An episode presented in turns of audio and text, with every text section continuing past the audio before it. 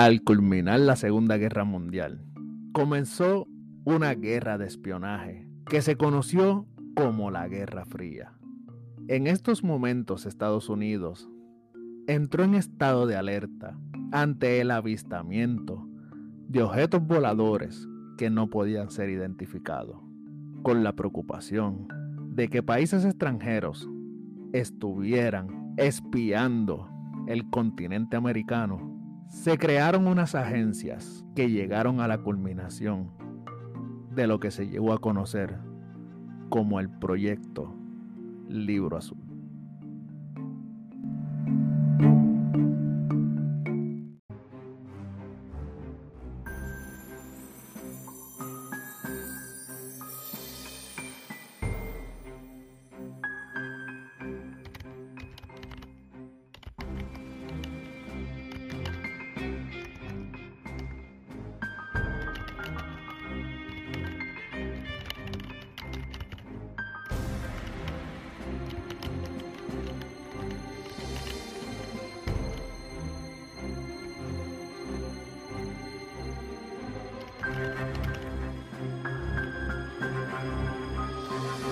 Esto es Mundo Escéptico.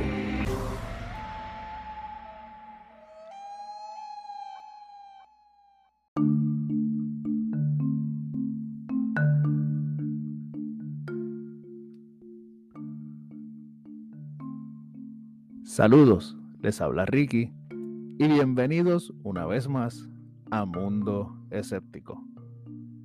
Antes de empezar con el episodio de hoy, Quisiera pedir unas disculpas a toda la comunidad de escéptico por el atraso de este episodio y el atraso de episodios anteriores. Como se podrán imaginar, yo no vivo de este podcast, sino que tengo trabajo y familia. Y en ocasiones las circunstancias de la vida no me permiten preparar el episodio a tiempo. Es por esta razón que he tomado la decisión de crear este episodio para esta semana, un episodio que de seguro será corto, Así que les agradezco su paciencia y su preferencia. Sin más preámbulos, comencemos. El proyecto Libro Azul. Todo comienza cuando acaba la Segunda Guerra Mundial, después del avistamiento de varios objetos voladores que no podían ser identificados durante lo que se conocía como la Guerra Fría ante la preocupación del gobierno de Estados Unidos, surgió lo que se llegó a conocer como el Proyecto Signo. Entre los científicos escogidos en el Proyecto Signo se encontraba Allen Hynek. A raíz de este proyecto, se creó el Proyecto Gruch, en el cual el científico Alex Hynek ya no se encontraba en él, y se utilizó para desmentir o quizás ocultar toda la información que se pudiera recopilar de los avistamientos ovnis. Heine, molesto por cómo se estaba tratando todos los casos de avistamientos en los que los científicos que estudiaban ni siquiera entrevistaban, ni siquiera entrevistaban a los testigos y simplemente decían que todo eran globos meteorológicos o fenómenos atmosféricos o personas que simplemente veían cosas porque estaban bajo influencias de alcohol, drogas o alguna enfermedad mental, decidió llegar hasta los altos rangos, los cuales al notar lo que estaba sucediendo, decidieron cerrar el proyecto Gruch y abrir el proyecto Libro Azul. En esta ocasión, con Heineck en el frente para las investigaciones. Pero, ¿quién es Allen Hynek. ¿Por qué es tan importante en todo esto de el proyecto Libro Azul?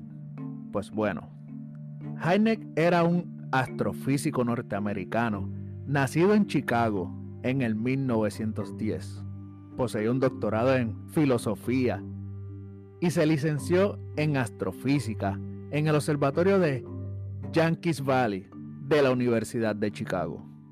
En el 1936 se unió al Departamento de Física y Astronomía en la Universidad de Ohio, donde se especializó en el tema de la evolución estelar y estrellas binarias, es decir, sistemas planetarios que tienen dos estrellas. Durante la Segunda Guerra Mundial, participó como científico civil en el Laboratorio de Física Aplicadas de John Hopkins, donde desarrolló la espoleta de proximidad por radio. La espoleta de proximidad por radio es un dispositivo que va junto a un proyectil y provoca una explosión cuando el proyectil se encuentra a cierta distancia determinada del objetivo, causando un mayor daño en el impacto. Terminada la guerra, regresa a la Universidad de Ohio, donde se volvió profesor titular en el 1950.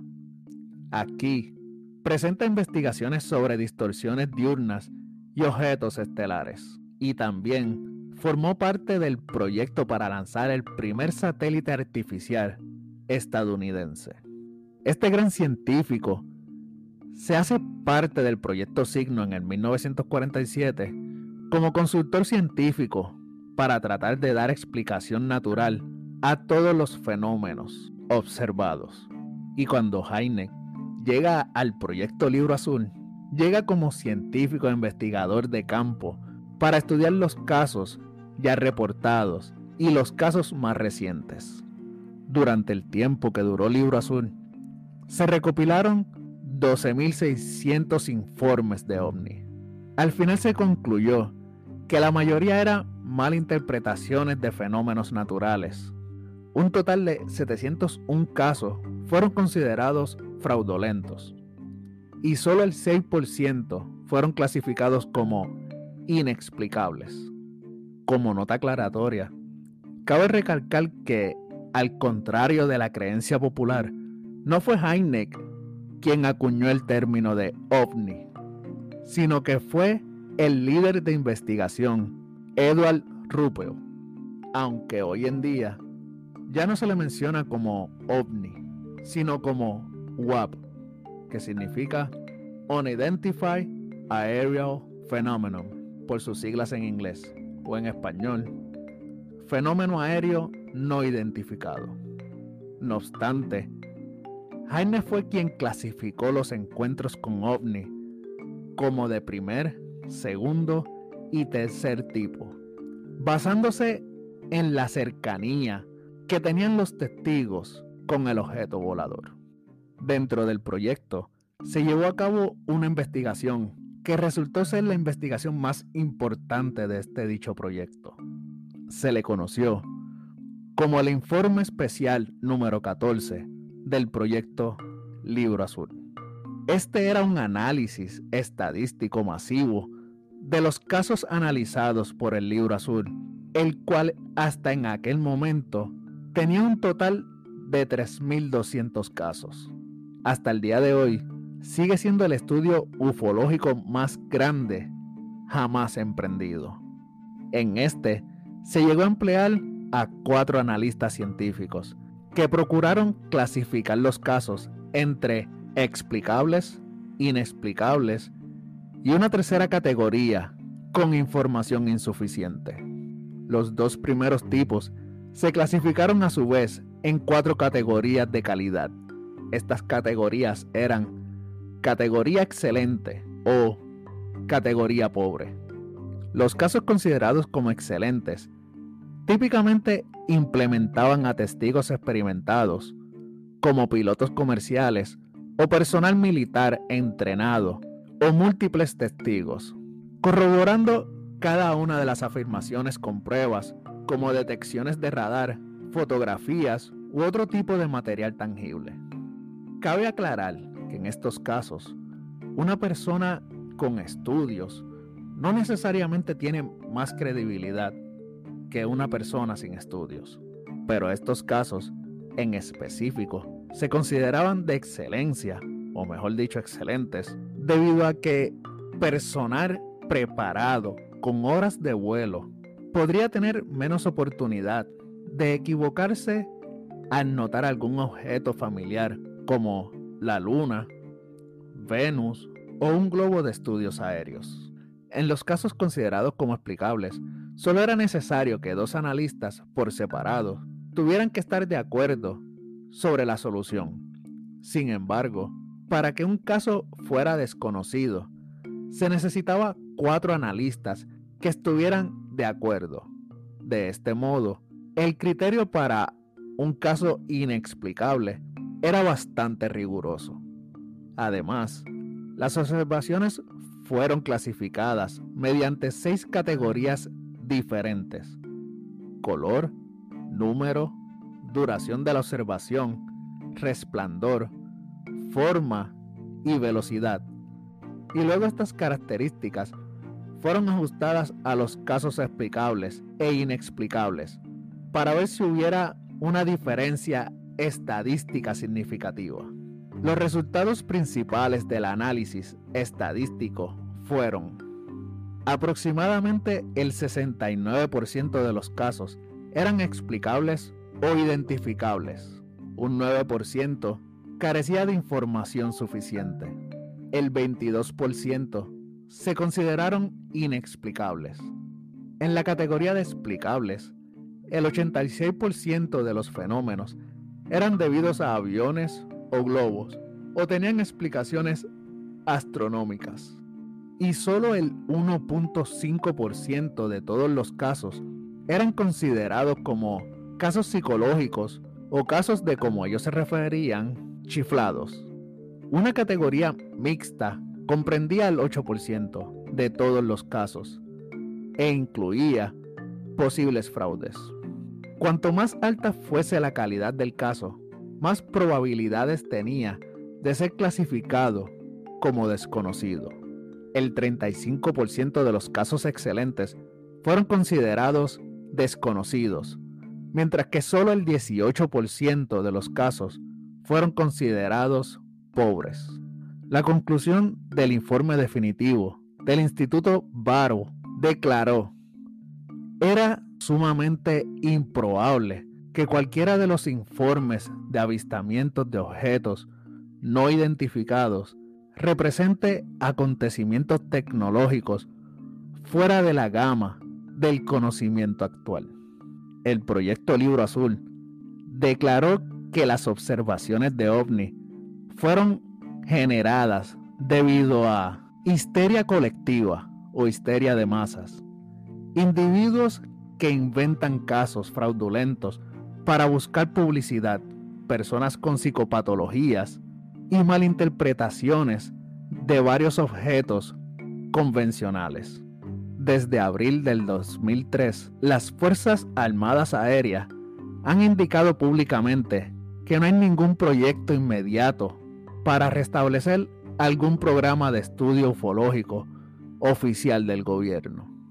Pero antes de cerrar el caso, si observamos bien las conclusiones finales, se darán cuenta que estas conclusiones de las Fuerzas Aéreas contradicen las conclusiones que obtuvo su propio comisionado en el informe especial número 14 del libro azul, ya que los factores psicológicos y los fraudes en realidad constituyeron menos del 10% de todos los casos y el 22% de todas las observaciones. Y los mejores casos permanecieron como no resueltos. Ahora, ¿qué les parece? Si les platico un poco, en forma de resumen, de tres casos icónicos encontrados dentro del proyecto Libro Azul. El primer caso que les quiero platicar es el caso que comenzó todo este nuevo mundo de la ufología. Es precisamente el avistamiento de Kenneth A. Arnold. Este avistamiento ocurrió a dos años de terminada la Segunda Guerra Mundial, en el 1947. Kenneth Arnold era un piloto de aviones privado que informó el avistamiento de nueve objetos voladores que iban en cadena cerca del monte Rainer. Arnold llegó a decir que estos objetos se movían como un platillo saltando a través del agua, lo que dio lugar al término platillo voladores, término que no era bien visto por los científicos, y terminaron acuñándole el término ovnis u objeto volador no identificado. Este término no quiere decir que sean extraterrestres. Para ponerlo en palabras más simples y poderme explicar mejor, si miras al cielo y observas una nave y no sabes lo que es un avión, ya eso es un ovni. Así que el término no se refiere a un objeto que viene de otro planeta, simplemente un objeto que se encuentra volando y que no puede ser identificado. Fue gracias al reporte de este avistamiento que alrededor de Estados Unidos empezó una oleada de avistamientos que puso al Estado o al continente en un estado de alerta, creando así dichos proyectos. Tiempo después, ocurrió un fenómeno muy particular que también llamó la atención del proyecto Libro Azul. Es el caso conocido como el monstruo de Flatwoods. Todo ocurrió en la noche del 12 de septiembre del 1952. Una luz cruzó el cielo de Virginia Occidental. Tres niños de 10, 13 y 14 años de edad pensaron que el brillante y rojo objeto había aterrizado en la colina de una granja cercana en el pequeño pueblo de Flatwoods. Dos de los niños, Eddie y Freddie May, le contaron la historia a su madre, Kathleen. Ellos, junto a otros dos niños locales y el guardia nacional de 17 años, Eugene Lemon, fueron en grupo dispuestos a investigar la situación. Lo que pasó después no está del todo claro, pero se dice que el grupo reportó haber visto una luz roja parpadeante y cuando Lemon apuntó en esa dirección con su linterna, vieron un par de ojos rojos brillantes dentro de una silueta en forma puntiaguda, parecida a una capucha. La criatura, al parecer, era excesivamente alta, tal vez unos 10 pies de altura, con un cuerpo oscuro que apenas se podía discernir en la oscuridad. Aunque Kathleen había visto pliegues que podrían haber sido ropa y manos pequeñas en forma de garras. La visión duró solo unos minutos, mientras el monstruo se zigzagueaba casi inmediatamente y se deslizaba hacia el grupo Lemon, aterrorizado, dejó caer su linterna y todos salieron corriendo de allí. Ahora bien, durante las investigaciones hechas por el Proyecto Libro Azul, se determinó que era cierto que una luz había cruzado el cielo. Un miembro del personal de la Academia de Ciencias de Maryland confirmó que se había visto un meteorito sobre Baltimore justo antes de que se viera el ovni en Flatwoods. Este meteorito también fue reportado por observadores en Pensilvania y Virginia Occidental. Una maestra de la escuela local señaló que los faros rojos parpadeantes de las torres de navegación también pueden ser vistas desde la colina donde todo ocurrió, dándole una explicación al posible parpadeo rojo que se veía. John Nichols perteneciente al comité inquisitor escéptico, cree que tiene una explicación a lo sucedido, o mejor dicho, a la criatura de Flatwoods. Hay algo en esa área con ojos que brillan cuando se iluminan, garras y que podría haber sido visto a una gran altura. Algo que definitivamente no se ve todos los días. Un búho de establo. Algunos piensan que pudo haber sido una serie de sucesos inusuales que ocurrieron al mismo tiempo en el mismo lugar. En otras palabras, si bien los testigos pudieron haber visto el meteorito y luego un búho, pero si a esto le juntamos un poco de miedo y ansiedad, tenemos la receta perfecta para un relato aterrador que todavía resuena más de 65 años después. Por otra parte, tenemos el peculiar caso llamado el incidente ovni de Washington, D.C. del 1952. Los hechos ocurrieron el 19 de julio del 1952.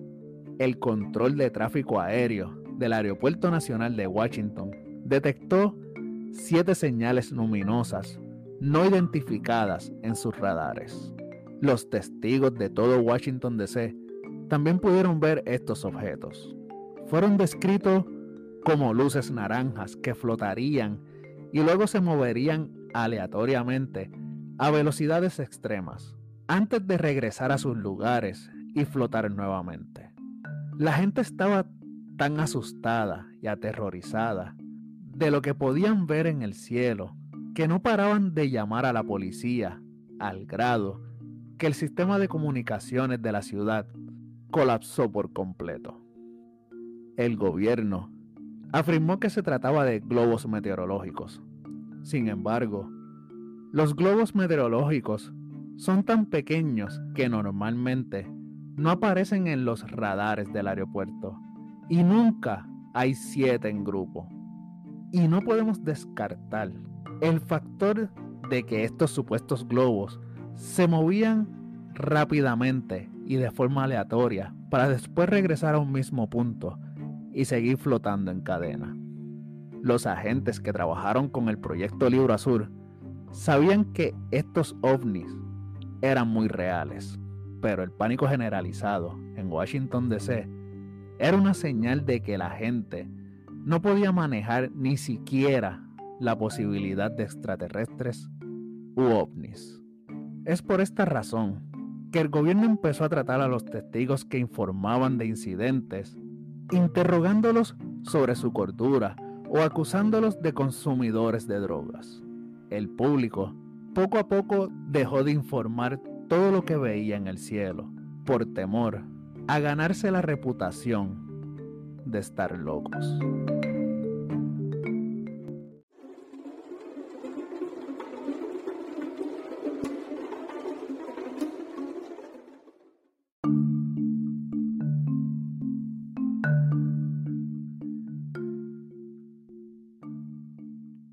Ahora bien, cuéntame qué opinas sobre el proyecto Libro Azul y cómo el gobierno ha ido desclasificando poco a poco los informes de avistamientos ovnis. ¿Crees en los extraterrestres?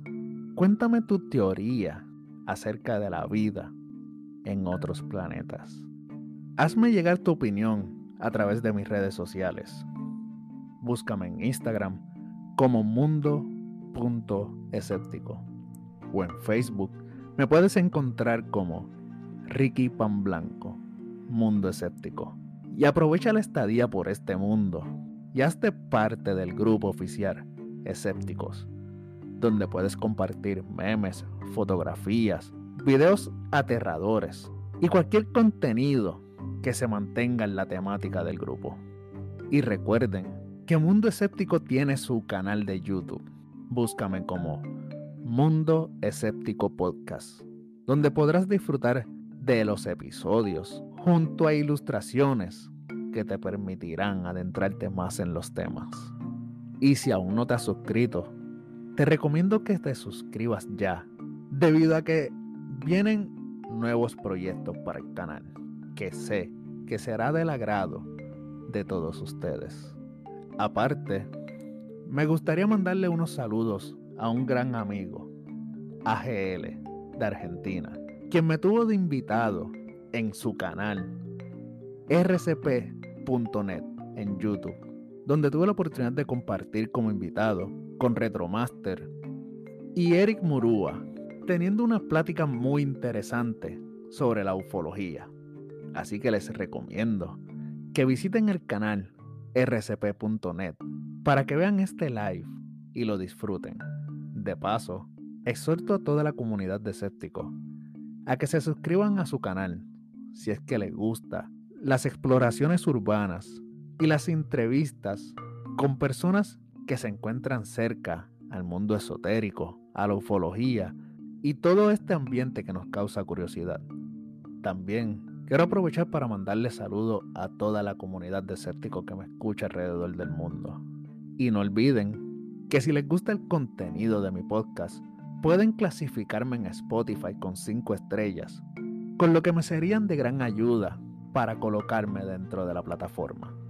Y de paso, compartan el canal con amigos y seres queridos para que la comunidad de escépticos siga creciendo. Sin más que decir, me despido.